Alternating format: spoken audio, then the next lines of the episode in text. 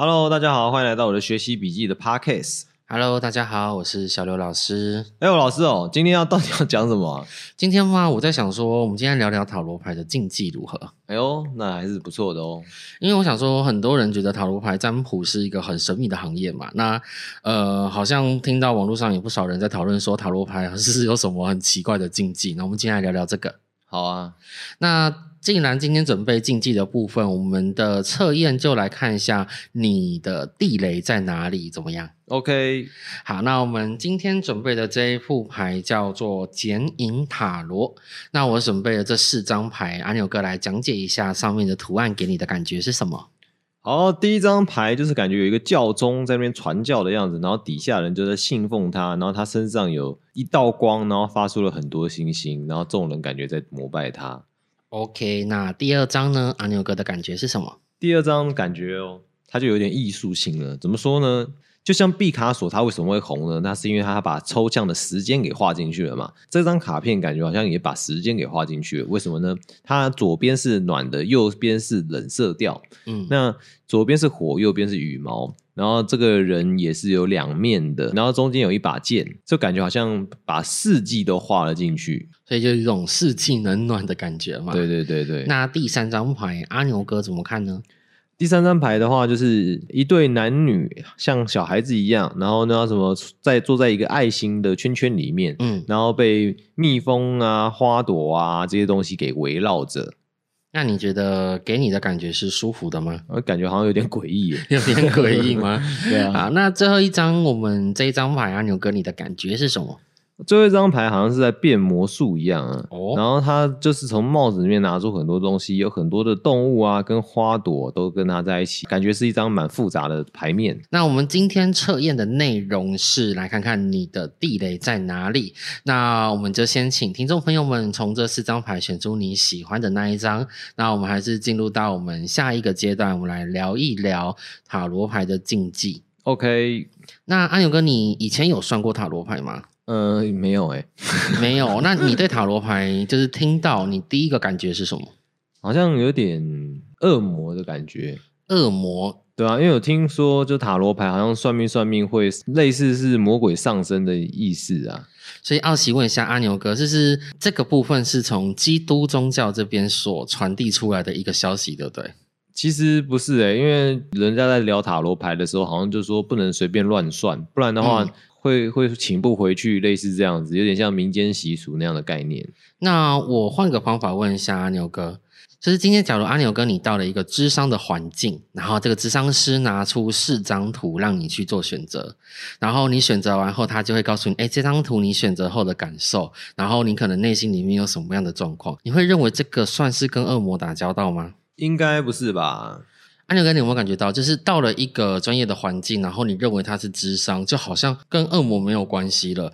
那其实塔罗牌，我们撇除掉你有抽牌的动作外，我们其实占卜师也是在解读图案上面的讯息哦。其实我觉得他们说跟这个跟魔鬼交易啊，比较偏是他不想要让他们不想让他们赚钱吧？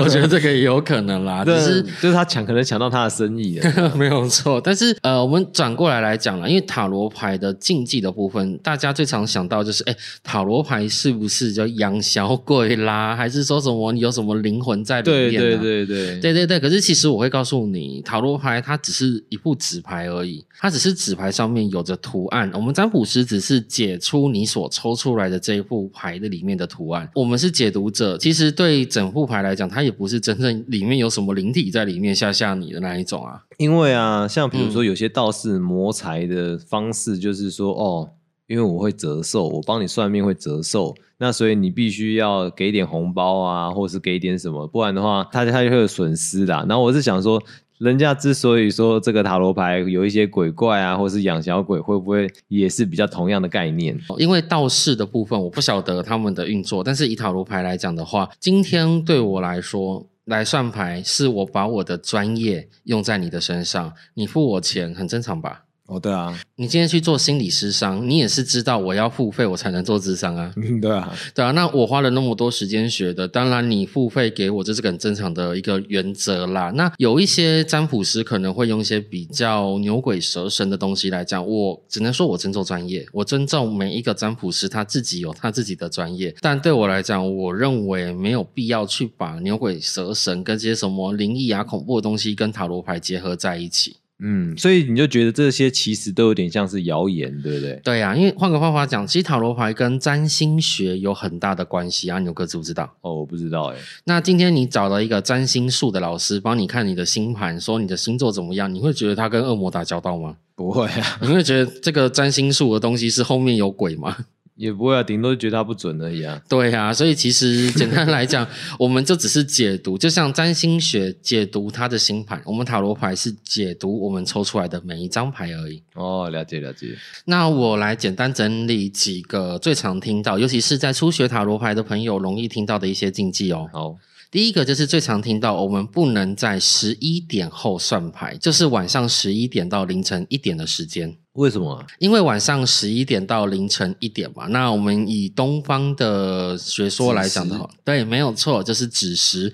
那以西方来讲的话，就是魔空时刻。魔空时刻就是一天当中阴阳交替的那个时候，所以就是当时的磁场会特别混乱啦。那当然，我一开始讲到了，我们不是不走迷信，我们也不会去说什么牛鬼蛇神的部分嘛。所以，我们以人体的一个健康学做出发来讲话，十一点到凌晨一点是人体进入到睡眠阶段。那我们当时的精神状况当然就比较不好啊，除非你是呃睡眠时间是早上，那我觉得就没有这样的禁忌。了解。对啊，所以我们最常告诉大家说，你要以你自己的状况去判断你当下适不适合算牌。就今天，假如阿牛哥你付钱找我占卜嘛，对那你总不希望我占卜的时候就是一副就是很想睡觉，一直打哈欠的样子啊？对啊，怎么可能？没有错，所以这个就是为什么我会建议大家不要在你想睡觉，也就是最常听到十一点到凌晨一点算牌的原因。了解了解。那第二个也有听到的就是，哎，塔罗牌，像刚刚阿牛哥讲的，里面有没有养小鬼嘛，或者是有没有什么呃灵魂在里面？那最常听到是说，有没有什么要养牌的仪式？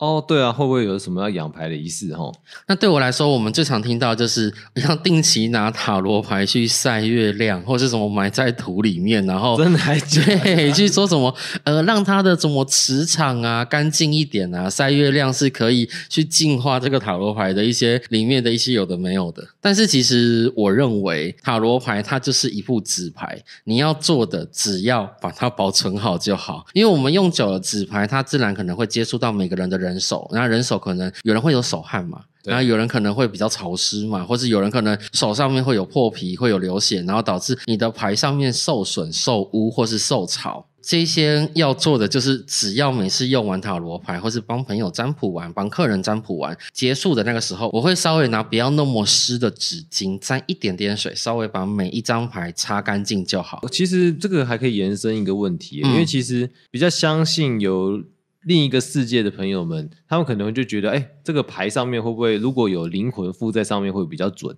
我懂，我懂阿鸟哥的意思啦，就是呃，是是有比较认为说，哎，接受信仰比较有信仰之力的那一些朋友，对，那当然这个是一样，回到刚才讲，每个占卜师都有他自己的一个讲法或是他的专业。那对我来讲，我认为这个不是禁忌，可能有些占卜师就专门走这一套嘛，嗯他就是会告诉你，我跟你说，我里面住了什么什么什么，他很厉害。对可是转过来到另外一件事情，今天他就算告诉你里面住的是玉皇大帝好了，啊，算的不准，你还会再找他吗？不会啊，那就没有错啦。所以取决于不是你的天花乱坠，而是看你自己占卜的过程当中，你的客人是否认为你讲的东西真真的帮助到他。了解了解。那接下来还会再听到第三种讲法，就是不能在床上算塔罗牌。为什么？这个就比较冷门了，因为其实很多占卜师有听说过，不能在床上算牌，是因为床是人休息的地方，所以你在上面算牌，它会把你睡觉的时候的那一个精神力吸走。哦，我以为是不小心算到睡着。然 后这个其实也可以这么对啊，说，可能太舒服了吧？对啊。可是对我来讲啦，为什么不能在床上算牌？其实我也是奉行不能在床上算哦。哎呦，因为不能在床上算牌的原因就是床是软的，你在洗牌的时候，你牌会被折到，那很那个、哦对啊，你好不容易买到了一副你喜欢的牌，结果把它折到，后来发现哇，这副牌又绝版了，然后我就是我心很痛啊。其实每个塔罗牌就像我的小老婆一样，嗯，哦哟，那你很多小老婆哎。呃，其实目前两副啦，所以大概有两个小老婆。那最后的话，阿牛哥有没有听说过，就是不要带着塔罗牌去一些磁场比较杂，或者是说可能呃里面出过意外啊，或是比较空旷的地方，就是 没什么人的地方占卜？我我倒觉得那种地方本来就不要去吧。我说 对了，你还去那边算命干嘛呢？不太懂啊。呃，阿牛哥刚刚直接已经回答我想回答的，没有错，没有人会到那种地方占卜啦，除非你今天是个网红嘛，或是想要做一个流量嘛，你就是。人家观众朋友不要叫我去做，我没那么无聊。呃，阿牛哥，我们今天讨论到这边，我相信应该有没有观众朋友还有听过一些奇怪的或是很神奇的一些禁忌？有的话，我们是可以在留言区告诉我哦，我看找一起再把这些禁忌一一拆解，如何？好，好的，那我们今天还是进入到我们的解牌环节。今天我们来测的就是你的地雷在哪里。阿牛哥刚刚忘了问你，你这四张牌你是选择哪一张啊？我选第一张诶，为什么？就会不知道为什么会选这张哎。对啊，好吧，那没有关系。那马上我们进入解牌的部分，就可以马上讲一下阿牛哥你的地雷在哪里。那我们第一张牌叫做教皇牌。那选择这一张牌的你哈，你的地雷来自于那一些长辈的碎碎念，或者是说那一些呃，你心里面早就已经知道他不专业，但是他装着专业的方式，或是装着装着专业的样子，不断的去跟你讲哦，他是过来人，他很厉害。因为对你来讲，你没有那个时间去听他讲这些漏漏等的东西，你只想把你当下的事情处理好，你宁可去听。你下面的人，或是你的朋友跟你分享他的人生，也不想去听那一些人给你指指点点。那阿牛个人觉得这个有没有像你啊？应该还好哎，因为为什么呢？因为就是可能如果长辈想要让他讲话，我觉得这是在安慰他或是在陪伴他吧，不然他可能也没什么好讲的。然后，阿牛哥算是一个蛮有耐心的人哦。那当然，选择这一张牌也代表的是说，你很不希望你自己的想法跟你想要做的方向跟目标，直接硬生生的被那一些自以为是的人打断啦。那这个对你来讲，戳到了这一点，等于说是把你内心当中的这个地雷给引爆。所以，你当遇到这样的人，就我觉得可以学习阿牛哥这种心态，就是当成人家没人陪他聊天，你听他讲讲就好了。好的，那我们选择到第二张牌，这张牌叫做正义。正义牌，阿牛哥，你刚刚说这个有时间的那种感觉，对不对？对啊，对啊，对，可是其实你看，它代表的是左边是火，右边是羽毛。对，那它是代表就是呃，不管你今天是燃烧的热情，或者是轻如羽毛的东西，在那个天平上面都是公平公等的哦。哦，对，所以对你来说，你的地雷来自于那些不公平的事情。什么叫不公平？哦，我今天呃工作很认真、很努力，结果被上司随便污指你没有做，根本都在偷懒。那你对你来讲，这个真的会俩给俩起来，然后 整个爆炸哦。因为其实对你来说，你超担心，可能别人不用认同我。但是至少别人要知道我有做，不要去讲那些我没做的事，或者是我有做，你告诉大家我根本没做，这对你来讲是个很大的地雷。了解了解，那当然，我们有时候社会嘛，难免会遇到这样的人。对啊，那对你来说啦，遇到这样的话，我除了刚刚阿牛哥的那种忍耐方式，其实有时候这种方式我也不，我也没办法忍耐。嗯，所以我的方式就会怎么做呢？我的方式就是，打他一顿，呃，很想，但是违法。对我的方式，我会去想办法把这件事情再反映到可能跟他较无利害关系的人身上。哦，为什么要这么讲？因为我反映到这些人身上，我第一先解决我心里面不舒服的感受，对，第二。搞不好他讲的没有错啊，是我误会了，然后让第三人去听听看。假如真的是我的问题，那我虚心接受。有那假如不是我的问题的话，我会看看，诶，怎么样？干脆就直接去跟当事人聊聊看。了解了解，那真的不行，那就只能换工作吧，换场合吧。对啊。嗯，好的，那我们选择到第三张牌。那第三张牌，阿牛哥刚刚说看起来蛮诡异的，对不对？对啊，对，然后第三张牌叫做恋人牌。恋人你怎么就长这样？嗯，其实他的恋人牌还蛮符合到原本牌的意思哦。为什么呢？因为恋人牌它代表的是一种选择，那选择的构图是下面两个人中间一个大天使，他可能用的是蜜蜂做一个代替。那选择这张牌的你，你的地雷不是跟恋人牌所讲的说什么是跟爱情有关，其实你的地雷来自于你的意气用事。你的意气用事是很多人会利用你的一些心里面同情心。也好啊，或是极具那种就是对别人打抱不平的那一种愤怒啊，然后去被利用了，你就会去表现出你的愤愤不平，或者是想办法去网络上面攻击那些你觉得哦不对的那些事情。那说实话，我们电视剧也蛮多了嘛，像什么《与恶的距离》啊。麻醉风暴啊，这一些呃某个电视台会播出的剧集，对，都会告诉我们说，我们事情不能只看单面，要看很多面相，不要被别人简单的怂恿你，你的地雷就被引爆了。有时候当你生气的时候，先停下来思考一下，对方跟你做这件事情的目的在哪里。所以我问阿牛哥，你是不是有时候在职场上面会遇到那种别人故意在你面前讲其他人坏话，或是煽风点火，想要引起你的一些不满的情绪的状况，对不对？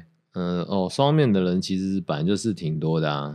对啊，那阿牛哥，你遇到这样通常都怎么处理？我听一听啊，没有错，最好的方式是听一听。但是这类型的人，他容易心里面就会愤愤不平啊。我就觉得我要帮我的朋友出来去呃帮忙他校正，但是实际上面对你来讲，我希望忍耐下来，先思考这件事情它的真相跟对错在哪里，多方面去了解，你才能够做出对你最有帮助的反应哦。嗯，好的，那我们准备进入到最后一张。阿牛哥讲的没有错，这一张牌是魔术师啦。那魔术师，我们回到塔罗牌，他韦特当设计的样子。魔术师其实另外一个层面叫做江湖术士。什么叫江湖术士？当然不是我们现在比较负面形式居多的这种哦。那假如以现在来讲，我会比较偏向叫街头艺人。哎呦，对，所以其实街头艺人他在做什么？他在做的一项表演，尤其是像表演魔术。对魔术师来讲，最开心的就是把自己的魔术表演出来，对不对？